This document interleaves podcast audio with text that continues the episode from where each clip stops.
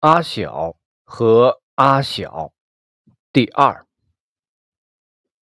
或许是不愿意失去拖鞋军团的传统友谊，或许是对香港阿小傲慢的不舒服，我慢慢的开始寻找平衡。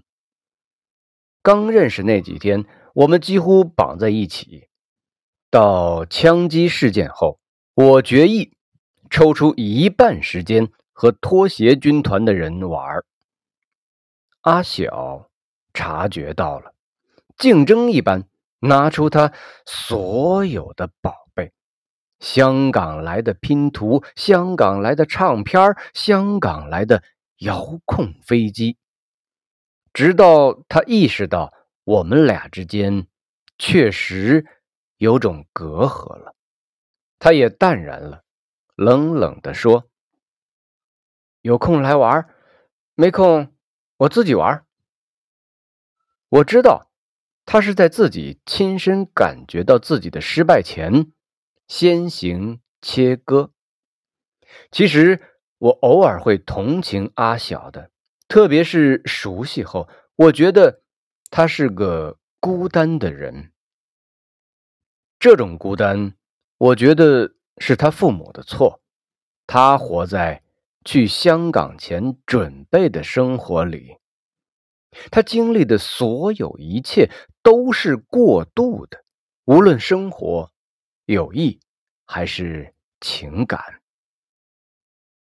那时候，香港是个更好的世界，他即将去到的目的地让他不得不时时处于。迫不及待离开的状态中，他会觉得自己是可以蔑视这里的人，但是他却是个孩子，他需要朋友。我想，他选择我，或许只是因为我是附近最会读书的孩子，他认为。这是一种阶层上的接近，同时，或许他还有征服感。在我开始疏远他的时候，他时常拿出他哥哥的照片看。其实，他和哥哥并没有太多相处的机会。母亲疼幼子，小时候夫妇俩去香港打工，不舍得阿小跟着吃苦。就把他留在老家，每月寄来丰厚的钱，求得亲戚对他的照顾，而长子他们带在身边，帮忙工地做点事情。所以哥哥从小就在香港长大，现在已经长出一副香港人该有的样子，留着长头发，打了耳洞，夏天会穿。白色短裤配皮鞋，有时候还带着条丝巾。阿小崇拜这样的哥哥，我觉得他其实是崇拜着香港，正如我们崇拜着黑白电视里游走在高楼大厦里的那些人。但对我们来说，高楼大厦还是遥远的事情。而对阿小，这是即将到来的事。他几次尝试把头发留长，都被爷爷硬压着给剪了。他尝试用针给自己穿耳洞，最终扎出满身的血，让爷爷急匆匆送医院了。现在，这些他都放弃了。但是，常拿着哥哥的照片一个人发呆。和他保持距离后，我每次和拖鞋军团的人疯回家，就会来看看阿小。他会给我讲哥哥的故事。我哥哥很牛的，他像电视里那样骑着摩托车，带着一个女的飙车，但是。到了我爸的公司，又换了一身西装，可帅气了。有次，他很神秘的和我说：“我哥吸毒的。”然后拿给我一根烟，附在我耳边。这是毒品。一脸得意的样子，仿佛他掌握着通往天堂的钥匙。他给我看完，又把那香烟小心的包在手帕里，然后装到一个铁盒子里，放在床下。我知道那是他认为最宝贵的东西了。我看着这样的他。越发觉得遥远。我知道他身上流动着一种欲望，一种强烈而可怕的欲望。他要马上城市起来，马上香港起来。他要像他想象里的香港人那样生活。我得承认，我看着电视上那些。摩天大楼，心中也充满着热望，但我老觉得不真实，它是那么遥远。而阿小，他简直活在奇怪的错位中。他穿戴着这个世界上最发达地区的东西。肉身却不得不安放于落后似乎有几十年之久的乡下。果然，一个晚上，阿小把我叫进他的房间，掏出厚厚一叠钱。你知道哪里能买摩托车的？电视上那种摩托车，带我去买，我要去飙车。但小镇当时没有卖摩托车的地方，要买必须去到六十公里远的市区。他着急了，那毒品呢？大麻呢？那个晚上是我陪着他去一家地下游戏厅玩了把赌博老虎机作为结束的。看着他在老虎机上几百几百的兑换游戏币，然后大把大把的输，我内心里决定远离这个阿小。我知道他活在一种想象出来的幻想中，我担心他的这种热望也会把我拖进去，因为。我察觉到自己身上也有类似的躁动。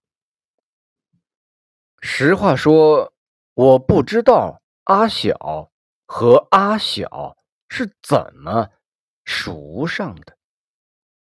香港阿小很久没让表弟来叫我了，我也不怎么主动去。这天，阿月姨叫我帮阿小。补习，数学成绩下来了，他考了十二分我拿着他的考卷笑了半天，连最简单的二分之一加三分之一他都不懂，准备好好的求他一把。走进去，看到那个身上还带着海土味道的阿小。他们俩头凑在一起，正在搭一架木构的恐龙。我有点错愕，这个阿小对外人说话都不愿意超过三句，但我看到他在那儿夸张的开着玩笑：“哇哦，这恐龙好酷啊，简直要叫出声了。”很蹩脚的讨好，我心里说不出的反感，然后对这个老家的阿小有种莫名其妙的悲哀。我知道他为什么喜欢香港阿小的，他其实是喜欢这个阿小身上的香港的味道。那个晚上，我只是简单把题目的正确做法示范了一下，就匆匆要走。香港阿小着急了，追着出来，说：“要不要一起去打电动？”他后面跟着那个老家的阿小。我看着老家的阿小躲在香港阿小背后。跟着一脸的陪笑，我说不出的难受，说：“算了，我不玩了。”转头就走。从此，即使阿月姨叫我再去帮忙补习，我都借口推了。我害怕看到老家阿小的那个样子，他会卑微到让我想起自己身上的。卑微。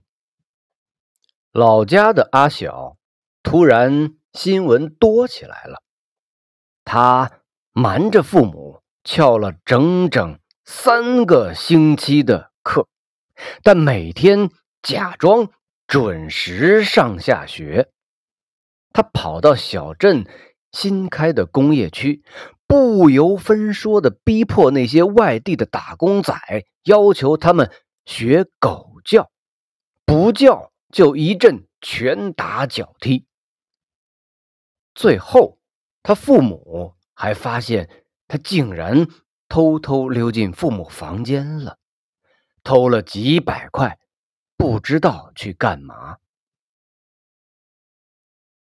乌西心里憋闷的难受，又不敢在丈夫面前哭，每次出事就偷偷。来我家，和母亲说。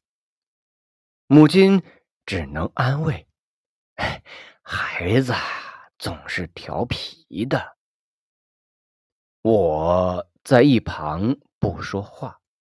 我知道这个阿小生病了，他从香港阿小那儿传染了香港病。我几次在路上碰到他。他说话的腔调、梳着的发型都很香港阿小，连笑的时候嘴角微微的上撇，都模仿的那么入微。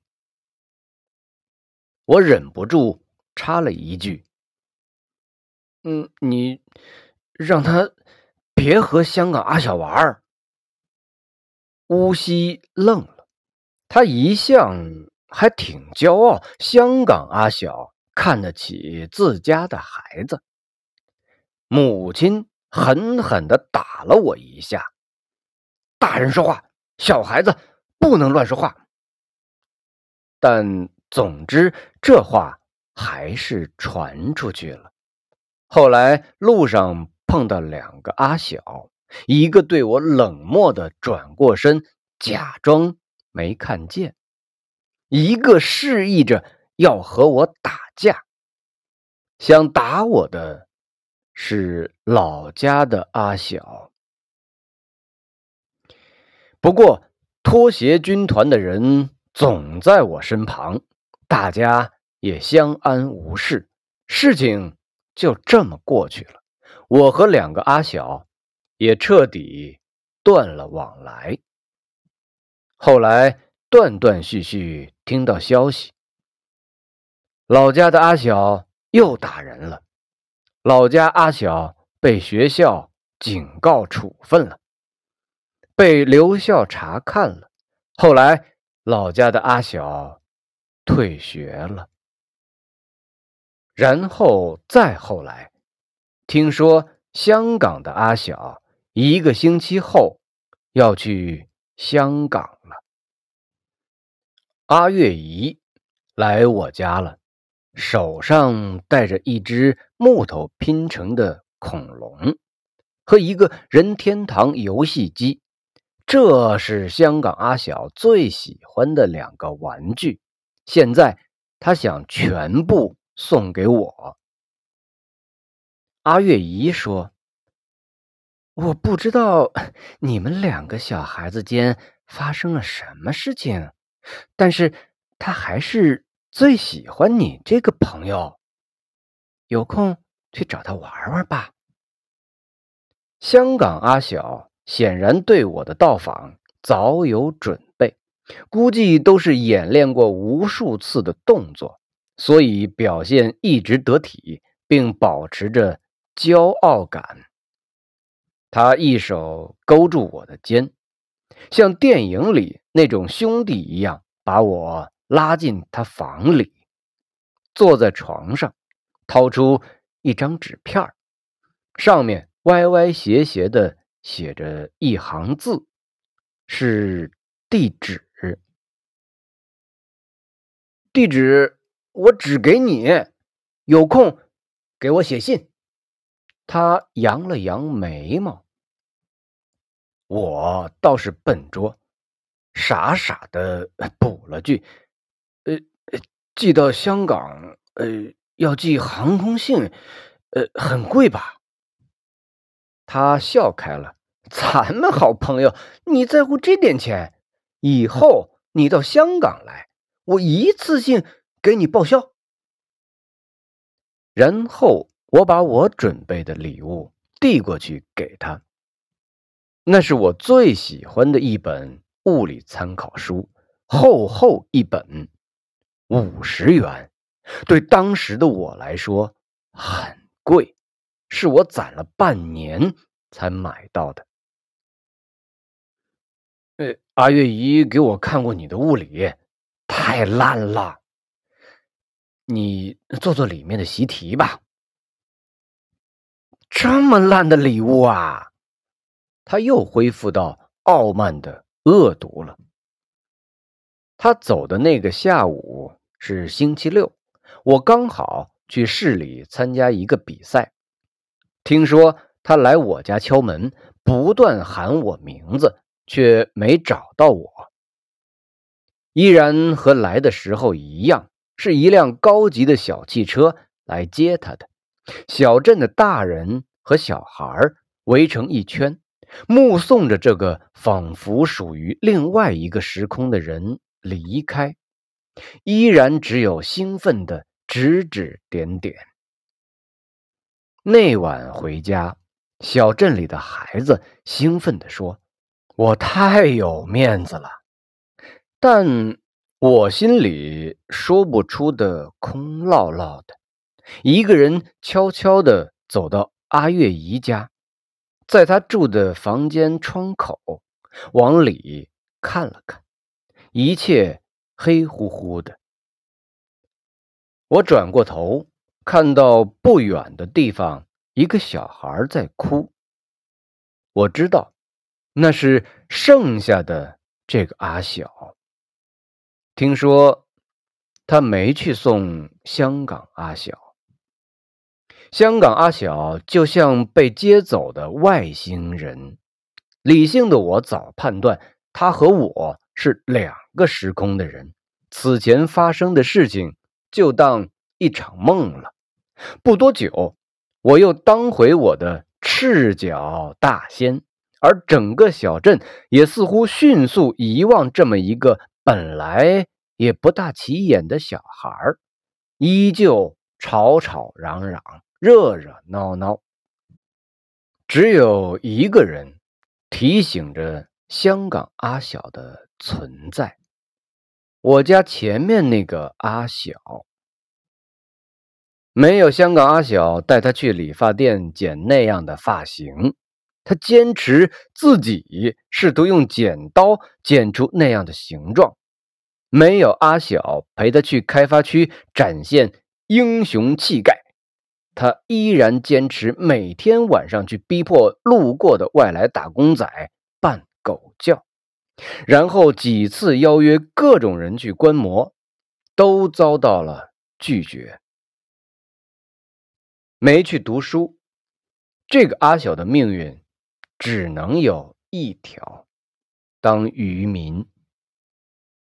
他是挣扎了几次，甚至和父亲大打出手，离家出走，失踪了一个多月，饿得瘦骨嶙峋的阿晓回来了。他答应当渔民了，他的条件是必须给他买一辆摩托车。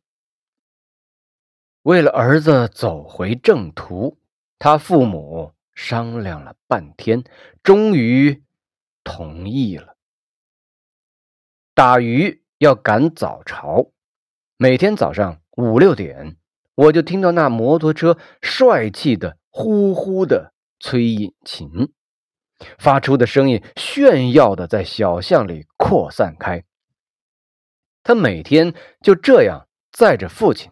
先去下海布网，他大哥和二哥则踩着那辆吭哧吭哧响的自行车跟在后头。下午三四点，他们就打鱼结束回来了。